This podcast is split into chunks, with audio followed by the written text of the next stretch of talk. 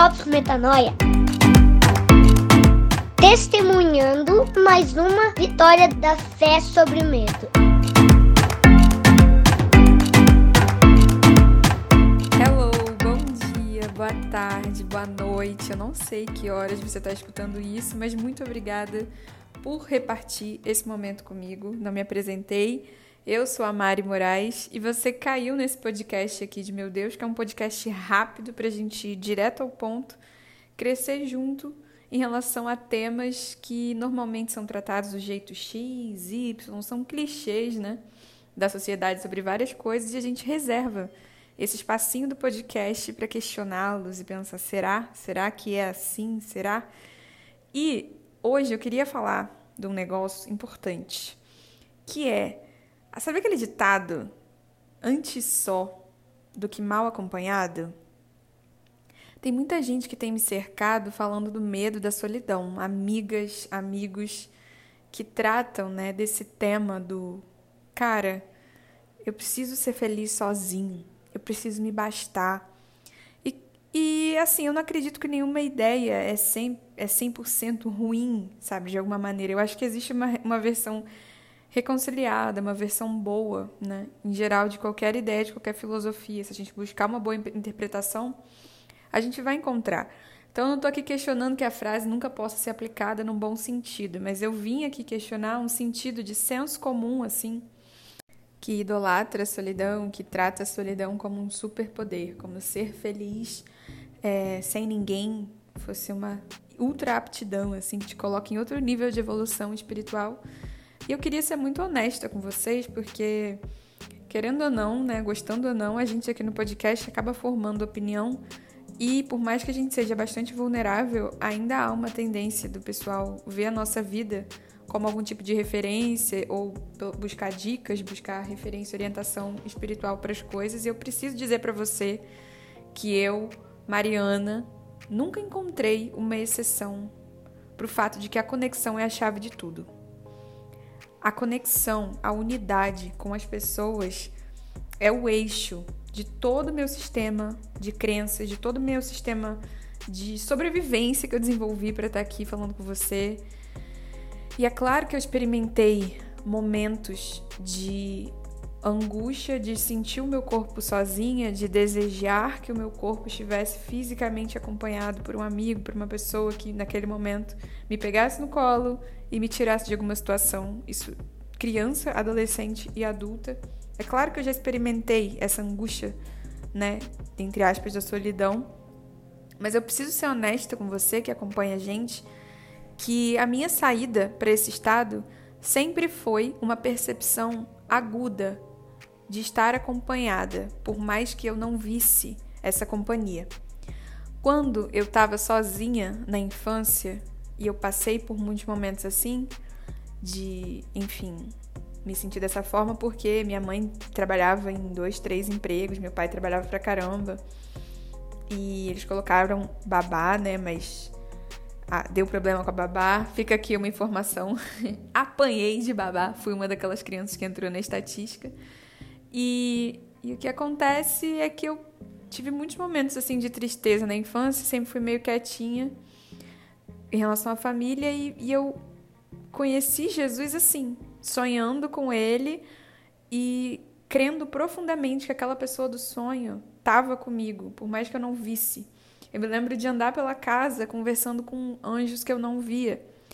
E em todos os momentos que eu superei o estado de solidão foi por fazer de companhia seres, né, que não estavam fisicamente ali naquele momento, mas que eu cria que Deus tinha mandado anjos é, direcionados, né? A me, a me proteger, a cuidar de mim. Eu cria que tudo cooperava para o meu bem, por mais que eu não soubesse que isso significasse teologicamente. É, sempre foi uma realidade para mim, desde que eu me entendo por gente. E ainda hoje, eu não, não atravesso um momento de extrema solidão, né, de sensação de solidão, sem crer que eu não estou de fato sozinha que, na verdade, assim, qualquer situação adversa é sempre uma possibilidade da gente reforçar aquilo que a gente crê. Se a gente só tivesse situações que são coerentes, né, com o nosso prazer, a gente nunca saberia de fato o que a gente crê, porque a gente estava sempre confortável, né? Então, esses momentos de, de me sentir sozinha, 100% deles são momentos em que eu coloco à prova a minha crença de que somos todos um, de que estamos todos conectados e que ninguém está solto nesse grande corpo que é né, a humanidade. Então, eu precisava vir aqui questionar esse senso comum de que, um, de que a idealização de uma vida solitária como um superpoder é um caminho justo. Eu não estou dizendo que isso não existe, mas eu estou dizendo que na minha caminhada cristã isso nunca foi uma realidade e eu não tenho a mínima expectativa de que se torne. Ao contrário, a lei de que a conexão é a prioridade, que Deus ele criou tudo que existe pela conexão comigo e com você, que ele esperaria milhares de anos de tretas da humanidade causando e fazendo besteira e guerras e rumores de guerra. E se todo esse tempo está passando é para que a gente tome consciência e desperte para o fato de que nós somos um com Deus e que se não for todo mundo junto, não faz sentido. Então, eu creio no Deus da conexão, eu creio no Deus da unidade, eu creio que Jesus não fez essa oração não deixou como grande última oração, né? Se você olhar as escrituras, Pai, que eles sejam um, como eu e você somos um. Então eu acredito que essa é a grande prioridade do ministério de Jesus, essa é a grande mensagem do cristianismo, repreender qualquer percepção de realidade que acuse as pessoas e que negue o fato de que Deus é amor, de que Deus é unidade e que o que há de ruim no mundo são as mentiras que são criadas para nos desconectar, sabe? Então, queria falar disso. Quanto mais eu me relaciono com amigos, quanto mais eu me relaciono com a minha família, quanto mais eu, eu trabalho e no meio profissional eu tenho que lidar com conflitos também, como qualquer pessoa, eu chego à conclusão de que a autorresponsabilidade, né, de se ver como eu sou um agente de conexão. Quanto mais motivos me derem para me desconectar, vai ser uma motivação para eu mostrar aqui quem é o meu Deus, quem e quem sou eu nele? Quem sou eu sendo uma com ele? E quanto mais eu foco nas pessoas, quanto mais eu creio que é tudo sobre as pessoas e não só sobre as pessoas, né? Sobre a natureza, sobre os animais, sobre o planeta, sobre tudo.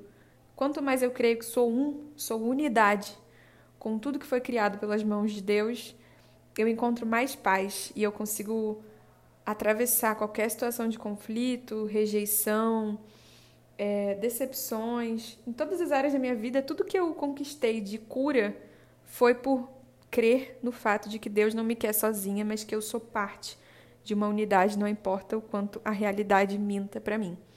Então, eu não sei se você está se cobrando isso agora, se você está estranhando o fato de que você sente falta de companhia. Então, quero te propor isso. Seja você companhia com qualquer coisa que você está é, vendo agora. Se você não está vendo a pessoa que você esperava ou as pessoas, se nesse momento tem nada, tem uma cela de presídio e esse celular que você está escutando não era nem para você estar tá segurando, saiba que você não está só. Converse com Deus da sua vida, confia que tem anjos enviados a seu respeito e saiba que você é sempre parte de um todo e que pecado é se inventar sozinho. Até a próxima.